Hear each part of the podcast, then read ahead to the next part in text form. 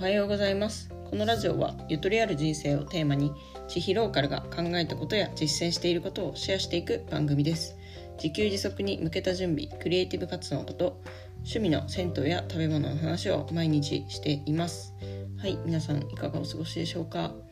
えー、今日私はですねあの引っ越しを終えて新しい家にやってまいりました。で昨日でですね大体その荷物出したりとかも終わりまして今日から普通に生活できそうだなっていうような感じです。うん、で昨日なんかその独立のノートを出しますって言ったんですけどなんかそれをやる時間が全くなかったですね。ちょっと今日やっていきたいと思います。今日の目標は自転車を手に入れることです。はい。でですねまああの引っ越しって1日目ということでやっぱりその前と全然違う環境だなっていうふうに思いましたね。はいまあ、以前住んでた場所はですね東京都内のとある駅の、まあ、結構駅駅近いってことでもないですけど駅10分ぐらいのところですごくあのアクセスがいいところだったんですよ。なんかどの駅に出るにもまあ1時間以内では行けるかなみたいな、えっと、そんな感じのすごいいいところだったんですけど今回の家はですねアクセスが非常に悪い、うん、まずねあの最寄り駅が徒歩40分なんですね、うん、で、まあ、バスを使っていくっていうことで考えていたんですけれどもあの思った以上にですねバスの本数が少なかったですね。うん。あのー、なんだろうな。多分出勤の時間帯とかあの通勤通学の時間帯は多いんですけど昨日私がそのバス使ったの2時とか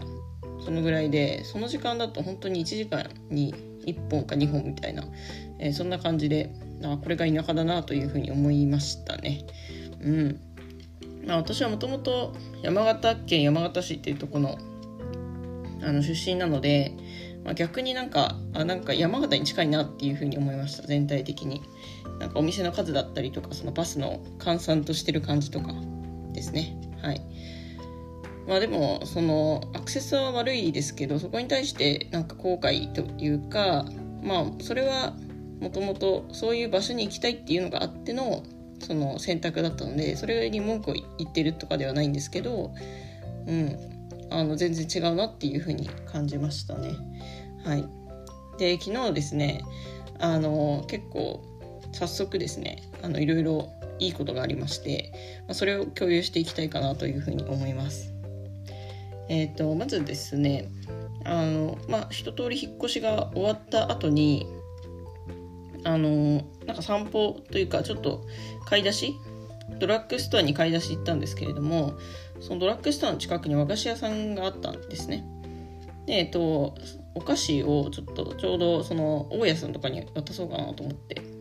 うん、大家さんがあの隣に住んでるような感じの家なので、えっと、大家さんに渡そうと思ってその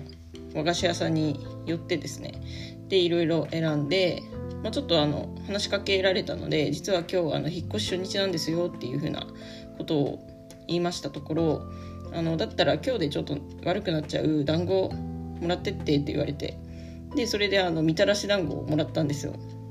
うん、なんかすごいねえー、っと初日からなんか温かい交流ができてよかったなというふうに思います。まあ、こういうふうに田舎に来ると何て言うかなすごい思うのがあの店の選択肢が少ないじゃないですか田舎って。っていうことは必然的に同じ店に何回も行く可能性が高くなるんですね。まあ人によってはその別に選択肢が多かったとしても同じ店に何回も通うのが好きっていう人もいると思うんですけど私の場合はあの選択肢があるといろんなとこに行きたくなっちゃうタイプなので実はあの東京でですね結構何て言うかな常連客というかあのお店の人と仲良くなったってことがすごい少なかったんですよね。うん、そのお店の人に顔を覚えてもらうぐらい通ったりとかあの毎回お話ししたりっていうことがなかなか、えー、なかったんですよ。でもき昨日はなんかもう初日からその多分和菓子屋さんには顔を覚えてもらってで一回あの忘れ物をしたのであの取りに帰ってでその取りに帰った時もまたさらにこう買い物してねなんか団子もらったのが嬉しくて、うん、もうちょっと買ってみようかなと思って、えーと、ちょっと買い足したりしてでなんか、まあ、また来てくださいとかちょっとこれからよろしくお願いしますみたいな、えー、言葉も交わせたのですごくあのそういう交流ってなんかいいなというふうに思いました。であともう一つ良かったことがあってそのままお菓子を持って大家さんのところにこれからよろしくお願いしますっていうふうに、えー、挨拶に行ったところですね。なんか大家さんがなんと田んぼをやっていると。でもうちょっとで新米が出るからその新米あのあげるよって言われてうんマジかと思って。はい。っていうのとあとは何だったかな。そうその大家さんが、まあ、田んぼをやっているだけではなくなんかその裏山みたいなのを所有していてでその裏山になんか栗が落ちてるみたいな。でその栗拾って食べていいよみたいなこと言われて。あのこんなあのなんだろうな。ここに来て早速そんな田舎暮らしみたいなあの栗拾いとかねその辺に拾落ちてる栗とかなんか実を食べるみたいなことがこんな手軽にできるなんて予想外のことですごい嬉しかったですね。まあちょっとこれも今度、まあ、栗はなんかももう季節終わったかなっていうふうに言ってたんですけどその裏山を探検する中でなんか見つけた山菜とかそういうのがあれば、えーと、ちょっと拾って食べていこうかなというふうに思ってます。であとはですねこれなんかその嬉しい誤算みたいな感じだったんですけどあの私この家ってネットが使えないと思ってたんですよ。うん、なんかあの前使ってたその固定回線の会社に問い合わせたらちょっとそこはエリア外ですって言われてえー、じゃあなんか自分で新しいの用意しなきゃと思って結局その YMAX をあの先月末に契約したんですけれどもなんとですねえっ、ー、とこの家がですねあのそもそも何もしなくてもインターネット無料で使える家だったんですよ。これはなんかマジかと思いましたね。本当先に言ってよっていう気持ちもあったんですけれどもあのなんか不動産のその人にはそれが伝わってなかったみたいでその情報を知らずしてあの入ってきてで実際来てみたらインターネットが使えるということになりましてこの YMAX どうしようって感じなんですけど多分、まあ、まだなんかクーリングオフというかその契約解除できるあの期間なのでおそらくちょっとこちらは解除しようかなっていうふうに思ってます。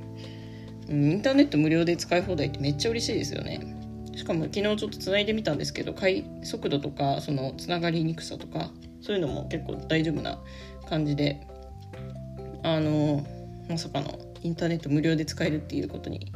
えっとびっくりしつつやったと思いましたね。はい。ってな感じで結構その引っ越し初日から、まあ、割といいことがたくさんあり幸先良かったかなというふうに思いますのでえー、今後もこの